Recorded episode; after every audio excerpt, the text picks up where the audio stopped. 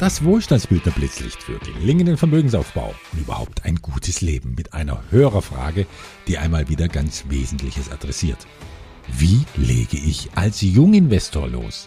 Die ersten Schritte nach Schule und Ausbildung, um Vermögen aufzubauen. Teil 1.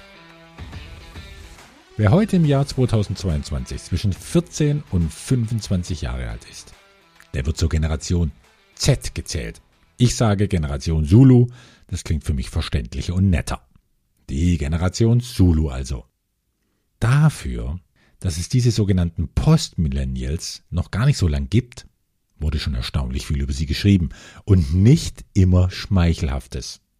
Einige beklagen sogar den Untergang des Abendlandes, wenn diese Generation mal Posten mit hoher Verantwortung übernehmen sollte.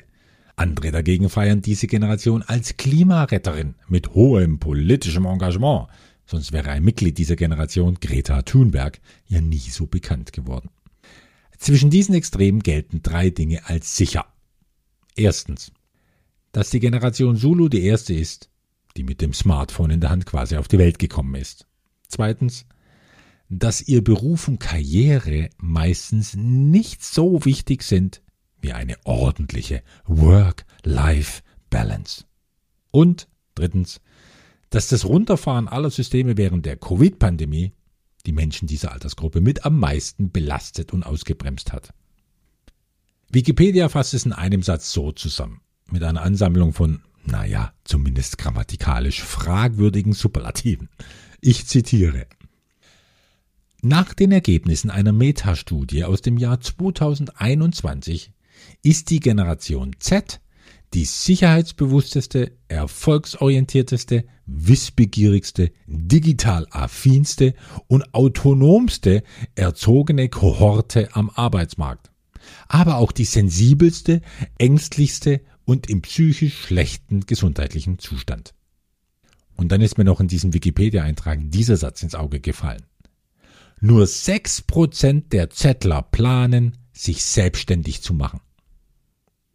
Nun, für mich sind das erstmal alles nur Worte, Schätzungen, Klassifizierungen. Sie bilden im besten Fall einen Trend ab, okay, fördern, aber im schlechtesten Fall borniertes Schubladendenken, das die Menschen einer ganzen Generation in einen Topf wirft.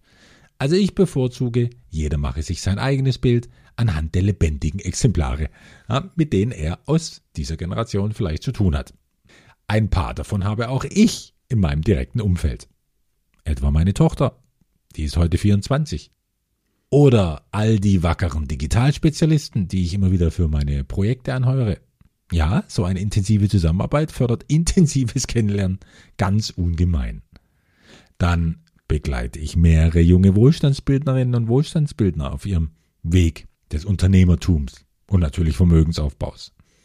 Und ich freue mich, sogar einen operativen Wohlstandsbildner, also einen Mitarbeiter an meiner Seite zu haben, der genau im Jahr 2000 geboren wurde. Und das ist, wie jeder auf der Porträtseite der Wohlstandsbildner lesen kann, Robin Schmidt. Der Robin aus dem Münsterland. Er hat auch eine ganz feine eigene Website. wealthyoung.de. Wealthyoung wie junger Wohlstand. In einem Wort. Robin ist einer meiner Mitarbeiter weil er zu den oben genannten 6% gehört. Also zu denen, die eine unternehmerische Gesinnung haben und die sich selbstständig machen wollen. Seine Motivation wurde mir deutlich, als ich gemeinsam mit ihm und seinem Vater geflogen bin und wir uns eine Zwischenlandung zum Mittagessen gegönnt haben. Da sitzen wir also auf der sonnigen Veranda eines Restaurants und reden über Finanzbildung und Vermögensaufbau, na klar, aber auch über den Plan, den Robin für sein Leben entworfen hat. Der allein qualifiziert ihn schon für die 6%. Denn überhaupt mit um die 20 einen längerfristigen und vor allem schriftlich formulierten Plan zu haben, das zeigt schon, dass sich hier jemand Gedanken macht zu der Persönlichkeit, die er sein will, die er werden will, zu dem, was ihn erfüllt und zu Zielen, die ihn herausfordern. Und das hat natürlich weitreichende Folgen. Erfreulicher Art, würde ich sagen. Etwa, dass Robin als gewiefter Wohlstandsbildner für die Vermögensverwaltung seiner Familie clevere eigene Beteiligungsgesellschaften initiiert. Oder dass er seinen eigenen Vermögensaufbau geradlinig voranbringt und mit 22 schon dort ist, wo viele gar nie hinkommen werden. weil sie eben nie anfangen. Oder dass er gerade darüber nachdenkt, seine eigene Marke patentieren zu lassen. Und ganz besonders ist, mit welcher Kompetenz er finanzielle Bildung speziell in seiner Altersgruppe voranbringt. Denn das ist das Thema, das ihn gepackt hat. Und dafür hat er auch alle Zertifizierungen und eine intensive Wohlstandsbildner-Ausbildung durchlaufen. Hat er natürlich auch. Also, Robin begleitet Wealth Youngsters bei ihren ersten Schritten in Sachen Wohlstandsbildung. Und das sind dann Schüler, Studenten und Auszubildende, mit denen Robin halt oft zu tun hat. Und in der Zusammenarbeit mit ihnen begegnen ihm immer wieder drei grundsätzliche und naheliegende Fragen, wenn es um Wohlstandsbildung geht. Und die hat mir Robin weitergeleitet mit dem Vorschlag, ein eigenes Blitzlicht dazu zu machen. Nun, Robin, sind es gleich drei Blitzlichter geworden. Und ich will deinen Fragen, die ich mir erlaube, jetzt direkt so zu zitieren, eine Bemerkung vorausschicken. Genau diese drei Fragen, die dir von deinen jungen Leuten gestellt werden, die haben doch alle. Und zwar bis ins hohe Alter, wenn ihnen irgendwann auffällt, dass die alten Rezepte in der Finanzwelt von heute nicht mehr funktionieren. Und deshalb ist es überragend wichtig, Antworten auf diese drei zentralen Fragen zu finden. Naja, und an dieser Suche beteilige ich mich natürlich gern. Also, Robin im Wortlaut, wie er alles schön gegliedert in A, B, C mir geschickt hat. A. In Bezug auf das Finanzseminar. Ist es schlimm, wenn ich noch keinerlei finanzielle Vorbildung habe? B. Kann ich auch investieren, wenn ich noch keinen größeren Geldbetrag zur Verfügung habe? Klammer auf. Ich weiß, du erwähnst es immer wieder an verschiedenen Stellen, allerdings würde meines Erachtens nochmal eine konkrete Darlegung in einem Blitzlicht insbesondere für junge Leute Sinn machen. Klammer zu. Bemerkung meinerseits gleich dazu. Lieber Robin, das macht eben nicht nur für junge Leute Sinn. Du wirst nicht für möglich halten, wie viele 40 und 50-Jährige genauso wenig Geld zum Investieren haben wie 22-Jährige. Im Gegenteil, es ist oft sogar schlimmer, denn viele der Älteren haben nicht nur kein Geld, sondern sind zusätzlich hochgradig verschuldet. Mit was? Das kannst du dir sicher denken in einer Gesellschaft, die den My Home, My Castle Glaubenssatz vor sich hinträllert. Schön für Banken und Finanzierungsberater, die machen mit diesem Traum Milliarden, bis er sich ja oft genug in einen Albtraum verwandelt. Aber da war ja noch die Frage C, die gerade besonderen Sprengstoff enthält. Wieso soll ich als junger Mensch bereits heute und nicht erst in 15 Jahren mit dem Vermögensaufbau beginnen? Erlaube mir, Robin, auch in deiner letzten Frage das Wort junger in als junger Mensch herauszunehmen. Machen wir daraus, wieso soll ein Mensch bereits heute und nicht erst in 15 Jahren mit dem Vermögensaufbau beginnen? Und diese Frage deutet ein großes Drama an. Das Drama so vieler Menschen, die erst in 15 Jahren oder auch nie anfangen, sich mit ihren Vermögensverhältnissen zu beschäftigen und dann irgendwann spüren, dass ihre Ersparnisse und Rentenansprüche mit jedem Jahr weniger ausreichen. Weniger ausreichen für ein Leben, das sie sich mal gewünscht haben, vielleicht gewünscht haben. Und plötzlich finden sie sich in einem Leben wieder, das das Letzte ist, was sie gewollt haben. Ich zitiere aus einem Artikel vom 21. Februar 2022. Focus Online. Knapp 2,7 Millionen Rentner mit mindestens 40 Jahren Versicherungszeit bekommen weniger als 1200 Euro Rente im Monat. Das sind 38 Prozent derjenigen, die entsprechend lange Versicherungszeiten aufzuweisen haben, also mehr als jeder Dritte aus der genannten Gruppe. Das heißt im Klartext, knapp 40 Prozent aller Rentner, die ein Arbeitsleben lang in die Rentenkasse eingezahlt haben, kratzt am Existenzminimum herum. In Deutschland. Und das ist ja nur die Zahl derer, die volle 40 Jahre eingezahlt haben. Viel mehr, viel mehr als diese 40 Prozent haben gar nicht die volle Zeit drin. Ja, was ist denn dann? Da ist nach Wohnkosten, Steuern, Versicherungen und Essen kein Spielraum mehr. Und angesichts der jetzigen Preissteigerungen wird alles nochmal viel enger und viel bitterer. Also Robin, ich würde deine drei Fragen als den Kern vom Kern aller Wohlstandsbildung überhaupt bezeichnen. Daher danke nochmals, dass du sie stellvertretend für viele gestellt hast. Natürlich könnten die Antworten jetzt ganz einfach, kurz, unbündig sein. Aber dann geht zumindest ein Aspekt verloren, den ich faszinierend finde. Steckt doch in allen drei Fragen eine Verheißung, die ich als geradezu magisch bezeichne. Eine Verheißung, die nicht nur alle Menschen ausmacht mit allem, was sie tun und lassen, sondern die auch das gesamte Stirb und Werde der Welt bestimmt. In jedweder Entwicklung, Evolution und Erfahrung. Und bei dieser Verheißung geht es um was? Es geht um die Entscheidung, überhaupt anzufangen. In unserem Fall mit dem Thema Vermögensaufbau. Es geht um den Beginn. Es geht um den wichtigsten Schritt einer jeden Reise. Es geht um den einen Schritt, der das Leben trennt in ein Vorher und Nachher. Und das ist die Entscheidung an sich, loszugehen. Von dieser Entscheidung hängt ab, ob sich etwas verändert oder nicht. Ob man seinem Leben eine neue gewünschte Richtung gibt oder ob man es halt weiterlaufen lässt, wie immer. Frei nach der Genesis. Am Anfang ist die Entscheidung und die Entscheidung ist beim Menschen. Und der erste eigentliche Schritt, den der Mensch dann geht, ja, der kommt doch ganz von selbst, wenn eine Entscheidung ohne Wenn und Aber getroffen wurde. In jedem Lebensbereich sind es immer nur diese ersten Schritte, mit denen jemand selbst bestimmt, wohin es mit ihm geht. Wer sich keine Gedanken um sie macht, wie wahrscheinlich viele der oben erwähnten 40 Prozent der Rentner, für die wird eben bestimmt, wohin es mit ihnen geht. Und fremdbestimmt zu sein und damit ausgeliefert zu sein, all diesen Rentenanpassungen, Staatsverschuldung, Zinserhöhungen, Steuern, Preisentwicklungen, das wünscht sich niemand. Denn seit Jahrzehnten geht es mit all diesen Dingen nur in eine Richtung und wir alle wissen in welche. Das spüren wir heute mehr als je zuvor und morgen werden wir es noch mehr spüren als heute.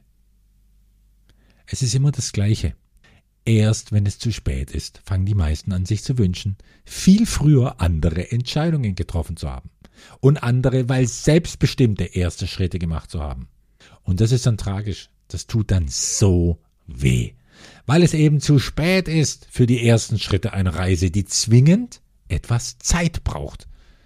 Und je mehr Zeit zur Verfügung steht, desto heiterer, entspannter, selbstverständlicher und erfüllender ist die Reise. Diese Reise, die in ein finanziell komplett selbstbestimmtes, freies Leben führen kann. Deshalb, Robin, sind deine drei Fragen alles andere als trivial, die Fragen nach dem Wann beginnen, womit beginnen und mit welchem Wissen beginnen. Und in einer Welt, in der die Menge an eigenem Geld darüber entscheidet, wie jemand sein Leben gestalten kann, in so einer Welt entscheiden diese Fragen eben alles. Und dabei geht es überhaupt nicht erst um das Leben im Rentenalter. Es geht um die Gestaltung des Lebens doch ab sofort. Bitte, an die Rentenzeit in seinem Leben denkt doch noch kein 20-Jähriger, noch nicht mal ein 30-Jähriger. Und das würde ich Ihnen auch gar nicht zumuten wollen. Das nervt doch nur, wie die Finanzindustrie ständig mit dieser Altersarmutkeule herumfuchtelt. Die meisten haben schon nicht die Disziplin, heute zu verzichten für ein Ergebnis, das sich vielleicht erst in einem Jahr zeigt. Umso lächerlicher ist es für ein Ergebnis motivieren zu wollen, das erst in 35 oder in 45 Jahren sichtbar wird. Wenn jemand schon in jungen Jahren von dem wenigen Geld, das er hat, was weglegen soll, dann tut das gerade zu Beginn richtig weh. Und diesem Schmerz muss eine entsprechende Belohnung gegenübergestellt werden. Wenn die einzige motivierende Belohnung sein soll, mit 70 Jahren nicht vom Sozialamt abhängig sein zu müssen, dann bitte ist das keine Belohnung, sondern es ist ein Geschäft mit der Angst. Ein bescheuertes noch dazu, weil niemand weiß, wie unsere Welt in fünf Jahren aussieht. Ha, aber für das Leben in 40 Jahren soll man gefälligst jetzt schon vorsorgen. Aha. Ja, natürlich ist es sehr vernünftig, in Zweifel zu ziehen, dass sich das Leben in Deutschland von Jahr zu Jahr verbessern wird. Also zumindest in den letzten 40 Jahren war unser Staat kein leuchtendes Beispiel dafür, sorgsam zu wirtschaften und Vermögen aufzubauen für seine Bürger im Alter. Etwa nach dem Vorbild Norwegens, das schon seit Jahrzehnten mit einem extrem profitablen und einflussreichen Staatsfonds dafür sorgt, dass es dort keine Altersarmut gibt und die Leute auch ohne eigenen Vermögensaufbau immer reicher werden. Nein, wir sehen gerade das Gegenteil.